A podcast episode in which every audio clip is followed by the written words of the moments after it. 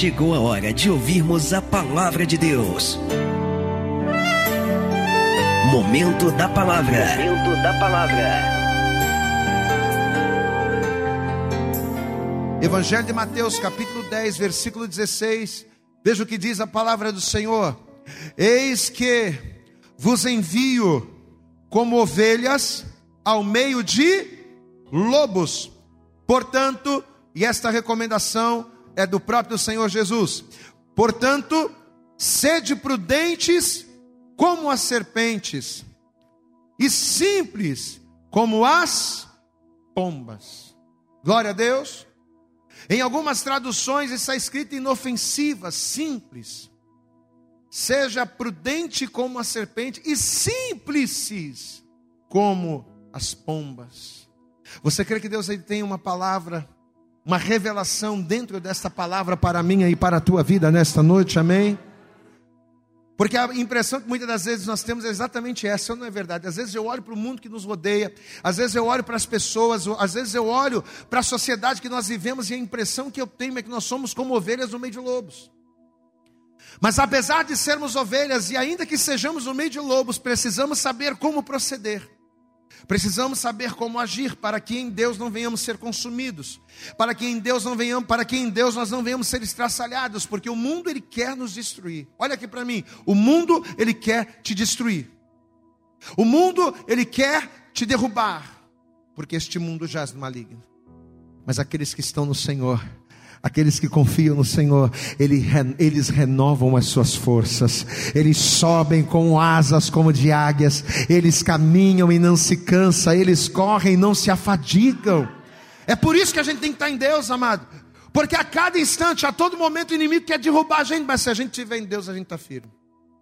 E aquilo que a gente falou aqui, na palavra inicial, se a gente se achegar ao Senhor Deus, né? E se a gente reparar o altar que está quebrado, meu irmão, o fogo de Deus vai descer, vai manifestar na tua vida, e nenhum mal vai te impedir, vai te bloquear, vai te parar.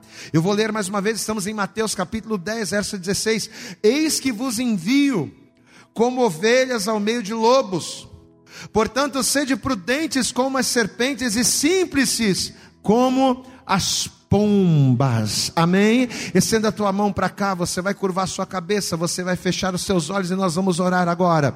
Senhor nosso Deus e Senhor nosso Pai todo-poderoso, Pai querido, Deus amado, a tua presença já é real neste lugar através dos louvores que foram entoados, através das orações, ó Deus, dos clamores que foram levantados, mas agora é momento de nós ouvirmos, ó Deus, a tua palavra, a tua palavra que mais do que respostas nos traz direção, a tua palavra, Senhor, que nos mostra o caminho, que nos mostra o sentido e nos diz o que fazer e como fazer. Então, em nome de Jesus, vem agora, Senhor, nos instruindo através desta palavra.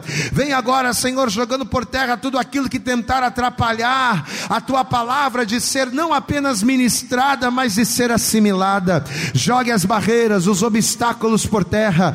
Prepara, Deus, os nossos ouvidos para ouvir o coração para receber e a nossa mente, ó Pai, para entendermos definitivamente, colocarmos em prática a tua palavra e vivermos a tua boa, perfeita e agradável vontade. Fala conosco, porque nós, os teus servos, estamos aqui nesta noite para te ouvir. Fala conosco e nos abençoe, é o que nós te pedimos com toda a nossa fé. E desde já te agradecemos em nome de Jesus. A igreja diga amém, Jesus. A igreja que louva, que adora, diga glória a Deus diga graças a Deus, aplauda bem forte ao Senhor aí, meu irmão. A igreja que adora, glorifique ao Senhor nesta noite. Aleluias, amém. Senta por favor no teu lugar, toma teu assento. Você sabe que quer a gente queira ou não, quer a gente aceite ou não, quer a gente concorde ou não, a grande verdade é que todo homem, e eu quero que você abra os seus ouvidos e que você entenda isso. Todo homem, a partir do momento em que ele se entrega para Jesus, a partir do momento em que ele reconhece a Cristo como seu Salvador, todo homem, toda mulher passa a viver continuamente batalhas espirituais. Amém, amados? Uma vez que você levanta a tua mão e confessa e recebe Jesus Cristo como seu Salvador, uma vez que os teus lábios admitem e professam a tua fé em Jesus Cristo, a partir dali você vai começar a enfrentar, você vai começar a ter, a sofrer levantes espirituais. Pastor, e o que são as batalhas espirituais? Batalhas espirituais, elas nada mais são do que tentativas do adversário, tentativas do inimigo de desestabilizar aqueles que servem a Deus. O que são as batalhas espirituais? São todos os levantes, são todas as situações que o inimigo ele arma no processo para que nós venhamos desanimar daquela escolha, daquela opção, daquela atitude que nós tomamos. Você sabe que lá no princípio, por causa do pecado de Adão, todos os homens, todos os homens, pelo pecado de Adão, todos eles pecaram. E justamente por causa deste pecado, todos os homens que vieram depois de Adão, todos os que nasceram depois dele, nasceram afastados de Deus, porque o pecado, o que, que o pecado ele faz? O pecado ele nos afasta do Senhor. Então, por causa do pecado de Adão, não apenas Adão se afastou de Deus, mas toda a descendência, todos aqueles que vieram após Adão já nasceram afastados do Senhor. E por mais que muitas pessoas não aceitem, por mais que muitas pessoas não concordem, a grande verdade é que se nós não servimos a Deus, se nós não servimos ao Senhor, nós servimos a Satanás. Amado, eu vou repetir isso para você entender.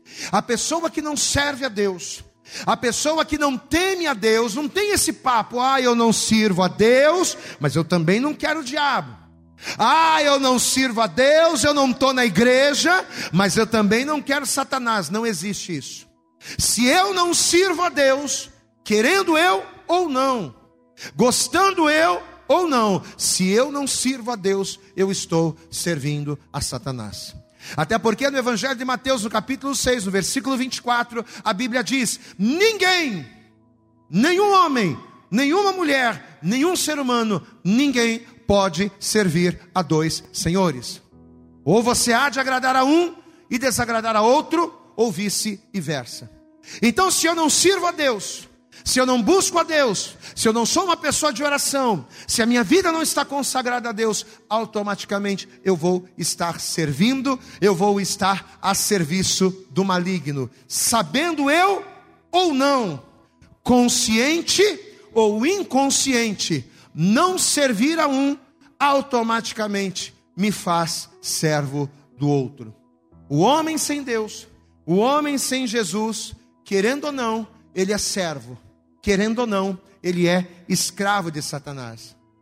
E uma vez que a pessoa não serve a Jesus, uma vez que a pessoa já está nas mãos do diabo, o diabo não precisa batalhar contra essa pessoa. Entenda uma coisa: a pessoa que não serve a Deus, e por não servir a Deus, automaticamente ela já está nas mãos do inimigo, o diabo não precisa batalhar contra essa pessoa, porque essa pessoa já é dele. O diabo ele não precisa batalhar contra aqueles que não servem a Deus, porque essa pessoa, sabendo ou não, ela já pertence a Ele. A pessoa que não serve a Deus, ela já peca, ela já erra, ela já peca deliberadamente, porque ela acaba servindo aos seus próprios propósitos. Então o diabo não precisa mexer com aquela pessoa que não serve a Deus, aquela pessoa que está no mundo. Não, ele não mexe, deixa ela lá. Ela já é minha escrava, sabendo ela ou não, ela já me serve.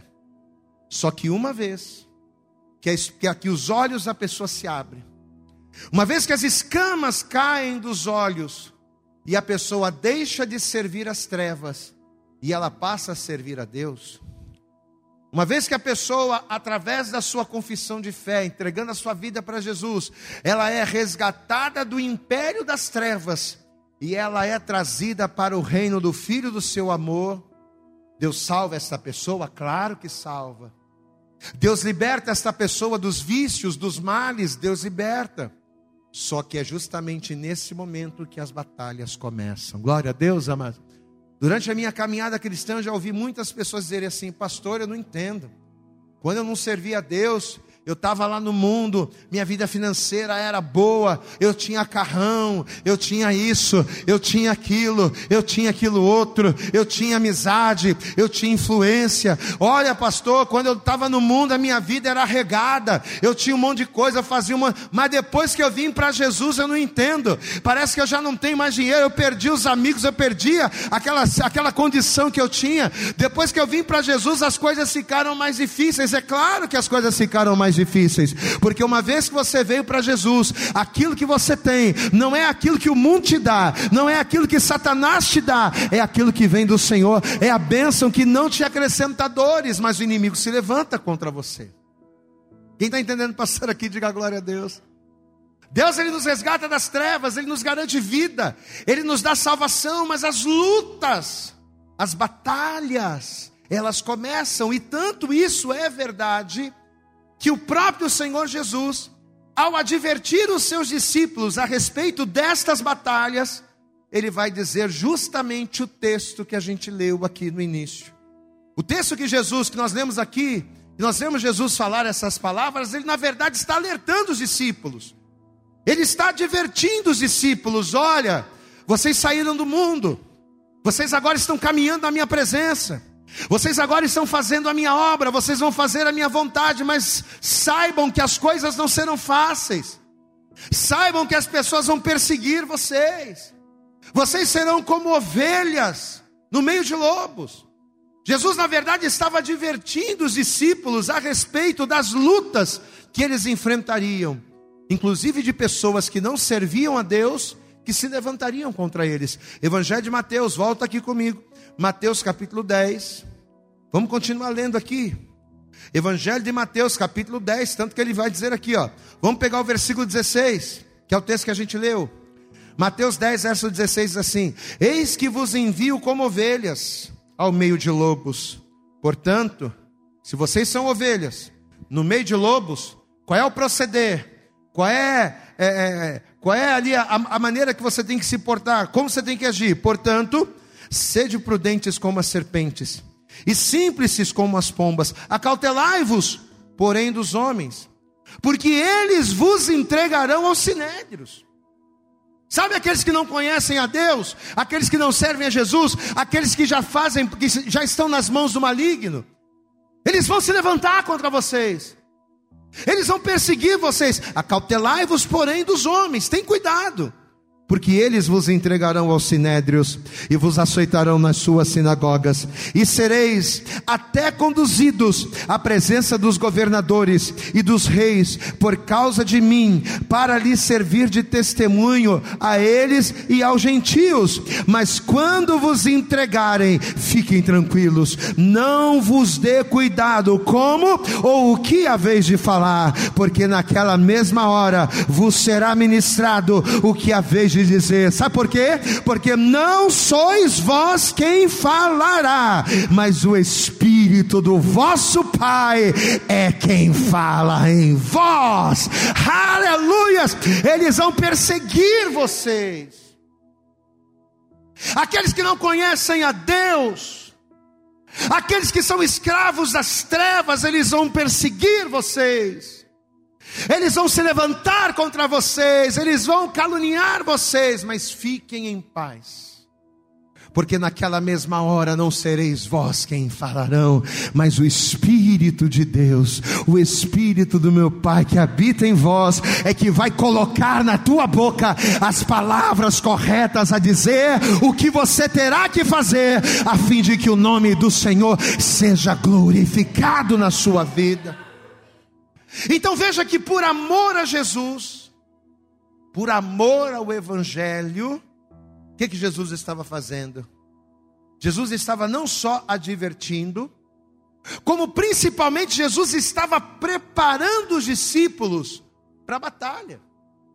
Isso aqui é uma preparação, Jesus está preparando eles para aquilo que estava por vir, para as batalhas que os seus discípulos iriam enfrentar a partir dali. Amém, amados? Você crê que uma batalha está vindo? Amém? Além das batalhas que a gente já passa, além das lutas que a gente já tem, batalhas ainda maiores situações ainda mais difíceis estão vindo. Mas olha a palavra que o Senhor está dizendo. Não fica desesperado. Não fica desesperado por aquilo que está por vir. Não fica desesperado por aquilo que os homens estão falando, ou por aquilo que as pessoas sem Deus estão dizendo, ou pelas ameaças daqueles que estão em trevas estão fazendo. Não fica desesperado. Sabe por quê? Porque quando a luta vier, quando a coisa apertar, quando você achar que não vai conseguir, será nesta hora que o Espírito do vosso Pai, que habita em vós, vai te instruir, vai te direcionar e vai te guiar pelo caminho certo da vitória. Glória a Deus. É isso. Só que o detalhe é que quando Jesus ele está dando essa advertência, nesse momento em que Jesus está preparando, em que Jesus está divertindo os discípulos para essas batalhas, Jesus ele vai nos chamar a atenção para dois detalhes. E é nesses dois detalhes que a gente vai se prender nessa noite. Primeiro detalhe, e ambos os detalhes estão aqui no versículo 16. Vamos ver de novo. Ele diz aqui, ó: Eis que vos, eis que vos envio como ovelhas no meio de lobos. Eu quero que você repita essa frase. Diga comigo: Eis. Repita bem alto. Diga: Eis que vos envio como ovelhas em meio a lobos. O que que de cara Jesus ele já nos mostra aqui nessa frase? Eis que vos envio como ovelhas no meio de lobos. O que que Jesus nos mostra aqui? Jesus ele está mostrando a desigualdade. Jesus ele está mostrando a disparidade que existirá ou que existe entre nós e o inimigo. Porque Jesus ele está colocando aqui de um lado um lobo e um lobo é um animal de caça, um lobo é um animal carnívoro, o lobo é um animal sanguinário, e do outro lado ele está colocando uma ovelha, um animal dócil, um animal completamente manso. Então a primeira coisa que o Senhor nos mostra aqui de cara é a disparidade, é a desigualdade que existe entre nós e o inimigo. Quem é mais forte, igreja, o lobo ou a ovelha? Quem é mais forte, o lobo ou a ovelha? Alguém tem dúvidas aqui de que o lobo é mais forte que uma ovelha? Não, né? Teoricamente, o lobo, ele é mais forte, ele é mais rápido, ele é mais ágil, ele é mais preparado, ele tem mais estratégias, ele tem mais armas. Então a impressão clara que nós temos quando a gente lê esse texto é que aparentemente a batalha é desleal. É ou não é verdade? É desleal você pegar uma ovelha e colocá-la para lutar com um lobo. Pois é. A mesma coisa acontece no mundo espiritual comigo e com você. Quem é mais forte? Satanás ou o homem? Hum? Quem é mais, não tenha medo de dizer, responda, quem é mais forte, Satanás ou o homem? Satanás. Diga comigo, Satanás é mais forte que o homem. Claro que é. Ele é um ser espiritual. Ele é um ser que anda nas regiões espirituais. Ele enxerga coisas que nós não enxergamos, ele vê coisas que nós não vemos, ele sabe de coisas que a gente não sabe. Satanás ele é muito mais astuto, ele é muito mais rápido, ele é muito mais ágil, ele é muito mais preparado. Aparentemente a batalha é completamente desleal, assim como a ovelha, por mais que ela queira, na sua própria força, ela jamais vai conseguir vencer o lobo. Um homem natural, por mais que ele queira, por mais forte, por mais capaz, por mais inteligente que ele seja, um ser humano normal, ele não tem poder para vencer o inimigo sozinho. E por que não? Porque ainda que o homem relute, ainda que o homem queira, o homem não tem forças, nem capacidade e nem habilidade para vencer sozinho um ser espiritual como ele. Só que o grande detalhe é que entre a ovelha e o lobo existe um personagem. Existe o pastor. Posso ouvir um glória a Deus? Eu acho que você não entendeu, eu vou repetir de novo. Entre a ovelha e o lobo existe o pastor da ovelha. Entre a ovelha e o lobo, existe o protetor da ovelha. Existe o guardador da ovelha, existe aquele que cuida da ovelha. Então, ainda que a ovelha sozinha seja fraca, ainda que a ovelha sozinha não tenha força, mas uma vez que esta ovelha se coloca debaixo da proteção e dos cuidados do pastor, no pastor a ovelha vence o lobo. Você pode dar glória a Deus aí, meu irmão. Eu não posso, como ovelha, vencer o inimigo com as minhas armas. Não adianta eu pegar um revólver e dar um tiro em Satanás. Eu não vou conseguir, ele é espírito. Não adianta eu pegar um revólver e dar um tiro numa pessoa, porque a minha luta não é contra a carne, não é contra sangue. Eu sozinho não tenho como enfrentar e muito menos vencer o lobo, o inimigo das nossas almas.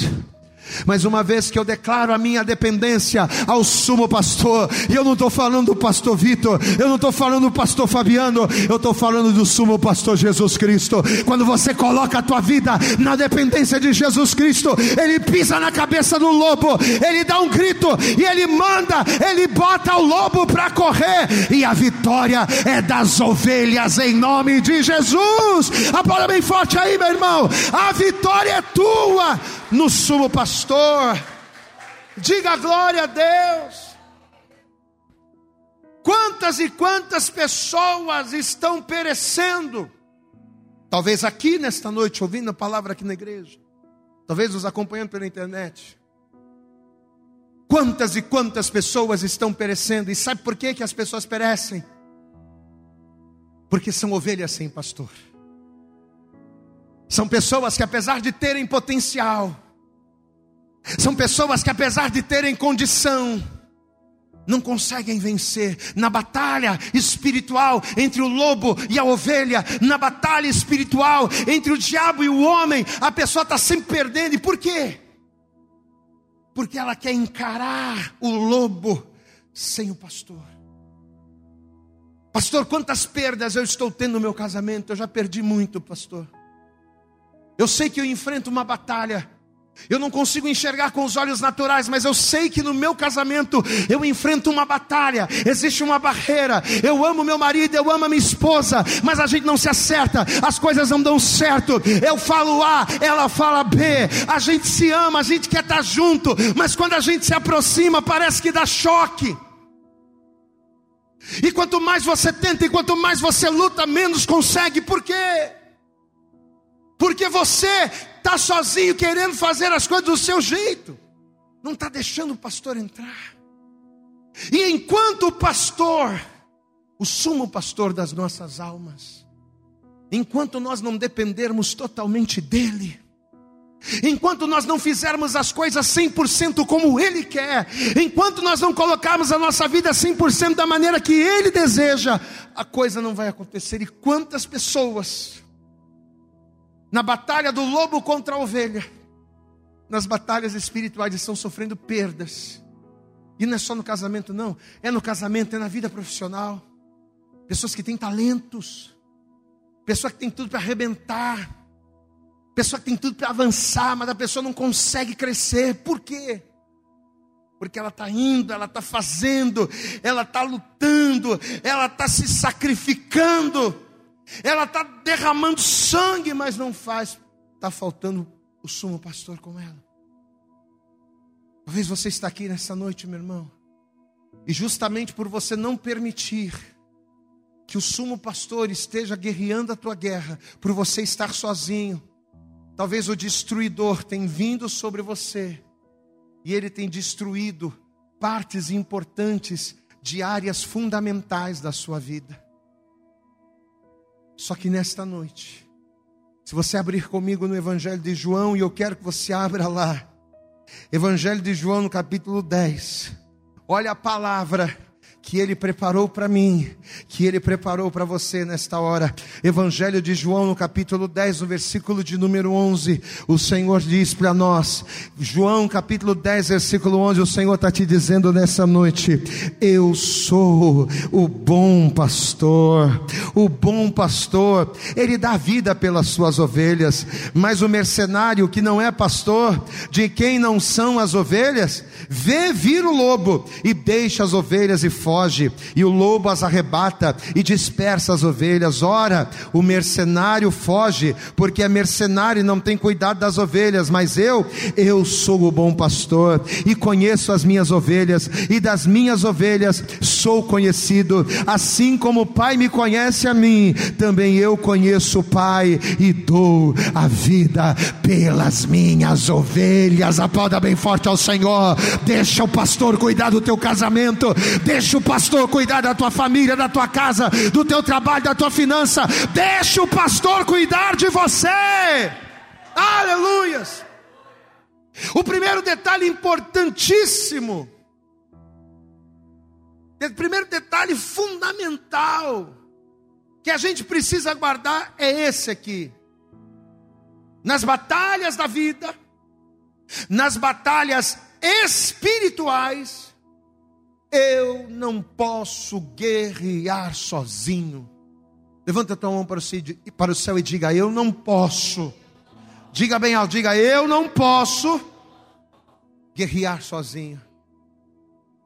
Porque sozinho você não tem chance. Sozinho eu não tenho chance. Se não fosse Deus na minha vida, eu não teria o que eu tenho. Pastor, o que, que você tem? Tenho poucas coisas. Mas eu posso garantir a você que apesar de eu ter poucas coisas, eu tenho mais do que mereço. E se tenho o que eu tenho, foi porque o Senhor guerreou as minhas guerras. Se hoje eu tenho a família que eu tenho, se hoje eu tenho a casa que eu tenho, se hoje eu tenho vocês como meus irmãos aqui na igreja, é porque o Senhor guerreou a minha guerra, porque sem Ele eu não daria um passo. E a mesma coisa você nas mais diversas áreas da tua vida. Para de você com as tuas estratégias, com o teu jeito, com o teu ímpeto querer resolver. Você precisa entender isso. Isso aí é fundamental nas batalhas espirituais. Guerrear sozinho é perda de tempo. Eu tenho que estar com o sumo pastor, que é Jesus Cristo. Glória a Deus. Primeiro ponto. Só que o segundo detalhe que está na continuação lá do texto inicial, é mais profundo ainda. Volta lá comigo, Mateus, já estamos chegando no final já. Evangelho de Mateus, capítulo 10. Mateus, texto inicial, capítulo 10, versículo 16. Ele diz assim: Eis que vos envio como ovelhas ao meio de. Isso a gente já entendeu. Aí ele diz, assim, aí ele diz aqui: Portanto, sede prudentes como as serpentes e simples como as como as pombas. Prudentes como as serpentes e simples como as pombas. Agora não olha para a Bíblia não, olha para mim, presta atenção aqui no pastor. O erro mais comum da maioria das pessoas, e quando eu falo pessoas, eu estou incluindo nós, os próprios crentes, o erro mais comum da maioria das pessoas é achar que sozinho a gente pode vencer. Né? A gente serve a Deus, a gente busca a Deus, a gente dá glória a Deus, a gente louva, a gente prega, a gente evangeliza, a gente faz um monte de coisa, mas na hora de deixar Deus agir, a gente não deixa. A gente quer fazer a coisa sozinho. Esse é um grande erro. O primeiro grande erro que a gente tem é esse: é achar que na nossa força, no nosso jeito, a gente vai conseguir. Isso a gente já entendeu. Mas o segundo grande erro que a gente tem é achar que só o fato da gente estar na igreja, ou só o fato da gente entregar a vida para Deus, já é garantia de vitória. Amado, olha aqui para mim, entenda isso de uma vez por todas. Por mais que estar em Deus seja para nós uma grande vantagem, por mais que a gente está dentro da estar na igreja é uma vantagem. Tem uma vantagem em relação às pessoas do mundo, porque a gente está na igreja, a gente recebeu Jesus, a gente tem o Espírito Santo, é uma vantagem. Só que por mais que nós tenhamos estas vantagens, além de estar em Deus, eu preciso de dois requisitos primordiais. Não adianta eu estar na igreja, não adianta eu ouvir a palavra, não adianta eu sentar no banco, não adianta eu evangelizar, não adianta eu fazer a obra, se eu não tiver esses dois requisitos. O primeiro requisito que eu preciso ter, eu preciso ter a prudência da serpente. Não basta ser crente, não basta estar na igreja, não basta entregar a vida para Jesus. Eu preciso, primeiro, da prudência da serpente. O que, significa isso, pastor? A prudência da serpente em nós representa nós termos os nossos olhos abertos diante das situações. Como é que a serpente ela age? Ela fica assim, ó. Quem aqui já viu uma naja? Quem já viu uma serpente? Não é assim? A bicha fica assim, ó. E como é que ela fica? Olha aqui para mim, é sério. Como é que ela fica? Ela fica assim, ó. Se ela vê uma lagartixa se movendo ali, ela. Ó. Ó. Ela não desliga.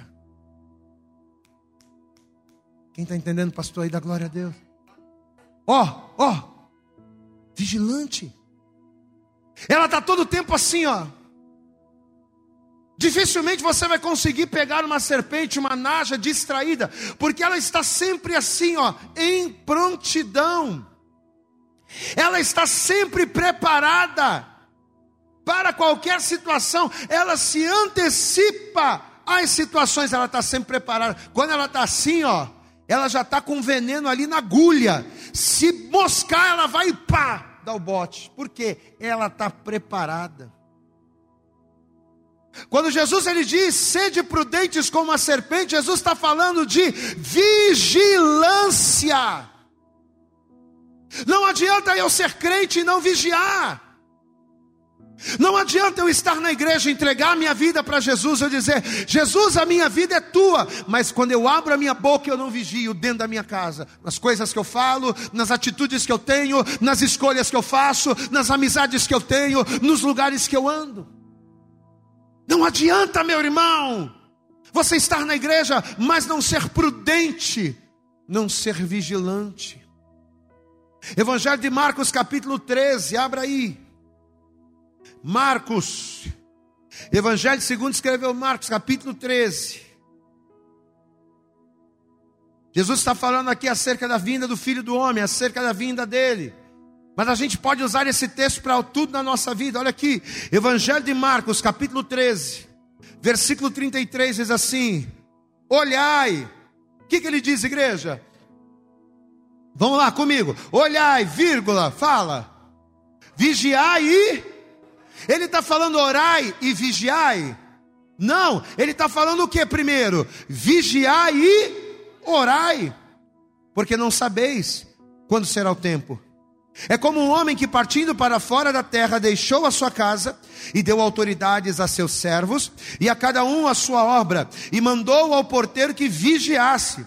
Vigiai, pois, porque não sabeis quando virá o Senhor da casa, se à tarde, se à meia-noite, se ao cantar do galo ou se pela manhã, para que vindo de improviso, vindo de surpresa, não vos ache dormindo, e as coisas que vos digo, digo-as a todos. E o que é que ele nos diz?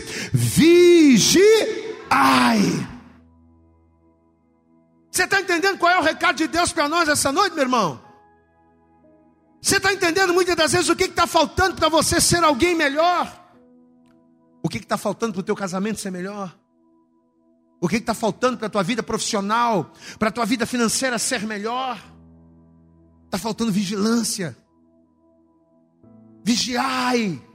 Como é que você quer ter uma vida financeira abençoada se você gasta mais do que o que você ganha? Como é que você quer ter uma vida profissional abençoada se você não se especifica, se você não estuda, se você não aperfeiçoa?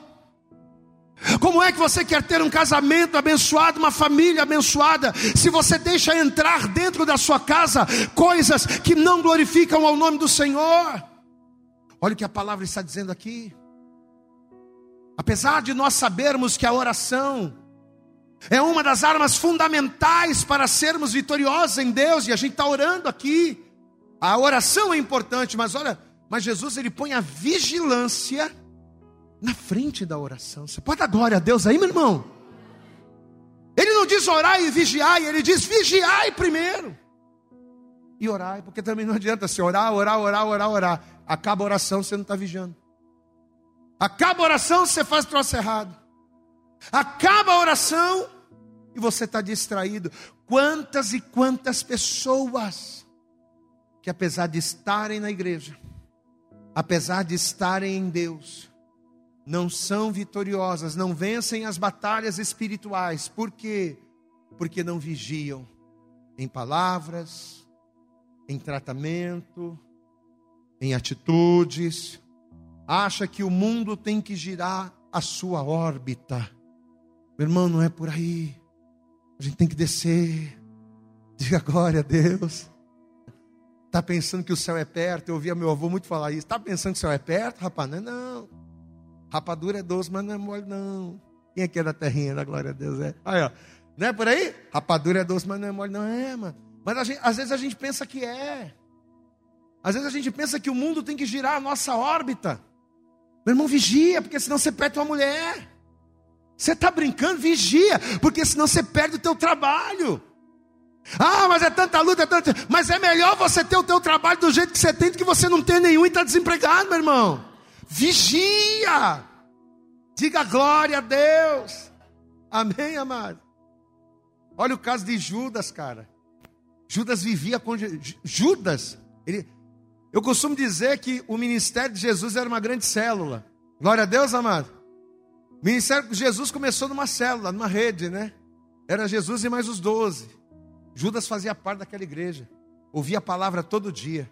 Via Jesus curando todo dia. Via Jesus fazendo milagre todo dia. Todo dia Judas estava na igreja. Mas de que adianta?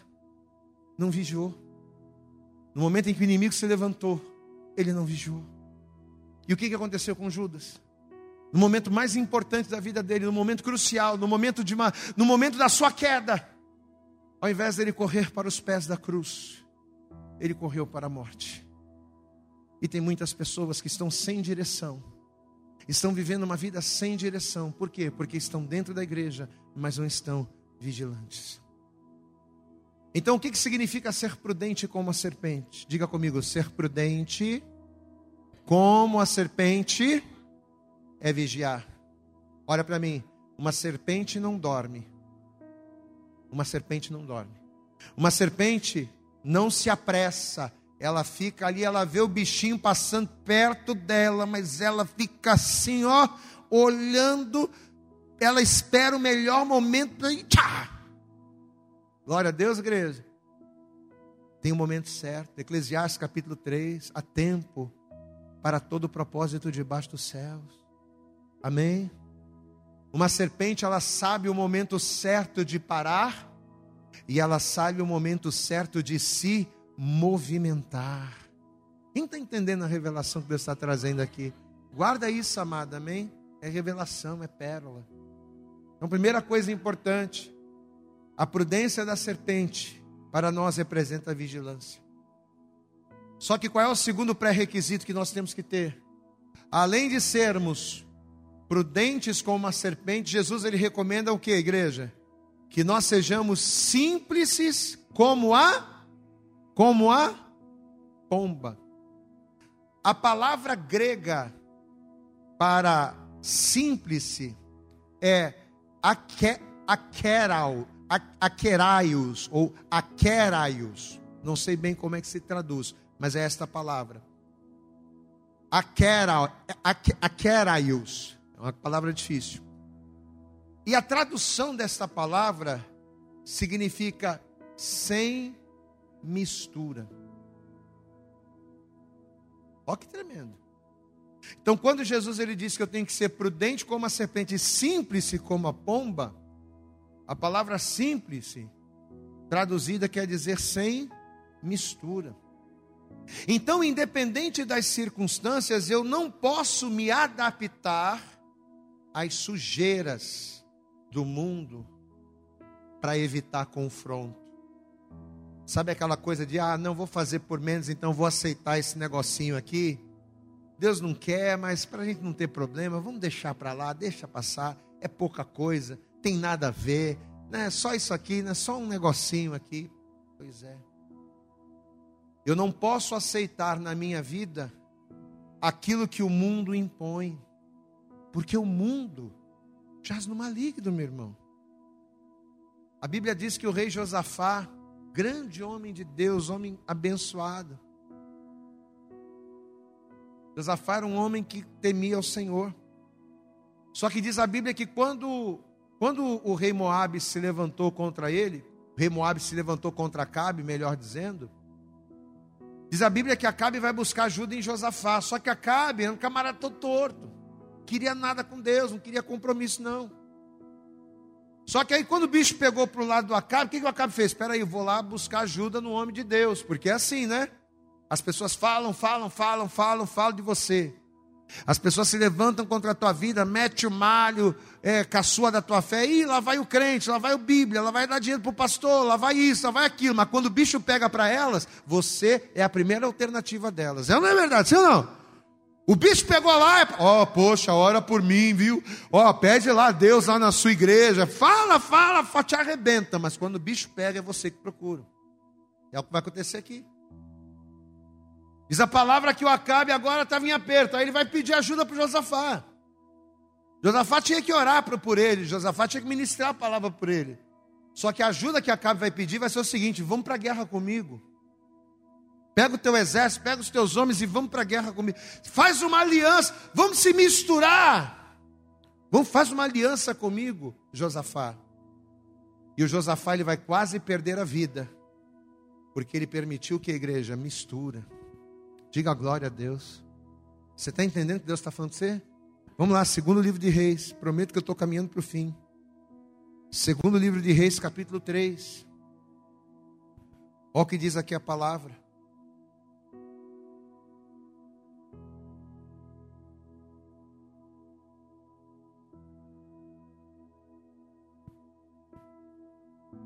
Olha aqui, ó.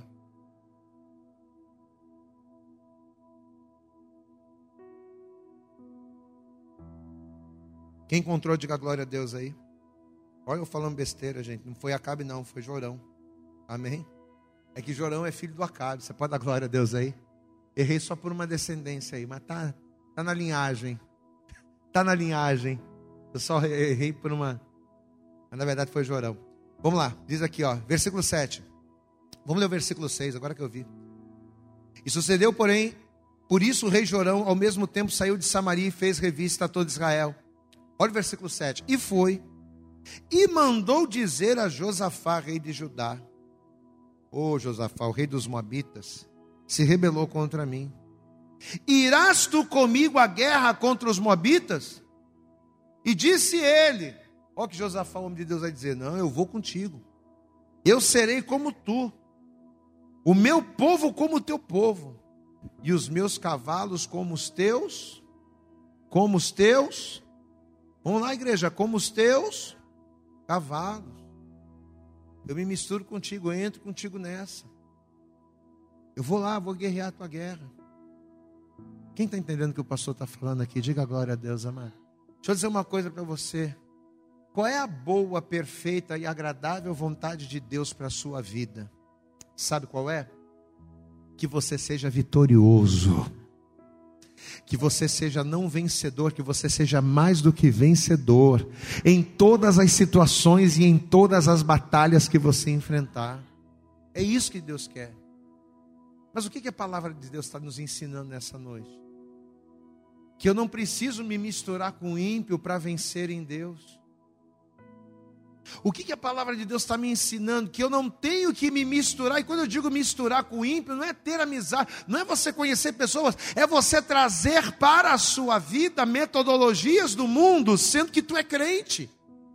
Tu é crente, meu irmão, então os teus posicionamentos, as tuas atitudes, as tuas escolhas, as tu, os teus posicionamentos têm que ser de crente. Você não pode misturar isso na tua vida. Você não pode, você é vaso de Deus, mas dentro do vaso que é de Deus, você não pode misturar coisa do mundo e coisa de Deus, coisa do mundo e coisa de Deus. Não, eu sou de Deus, mas eu vou para a guerra com o ímpio. Eu sou de Deus, mas eu vou agir como ímpio. Eu vou falar como ímpio. Não. Não.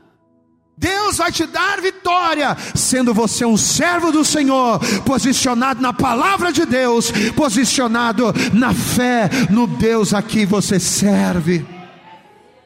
Você não precisa mudar, você não precisa alterar a sua identidade para vencer em Deus. Olha a palavra que Deus está nos dando. Sede prudentes como a serpente, seja vigilante. Sede simples como a pomba. Não traga mistura para você.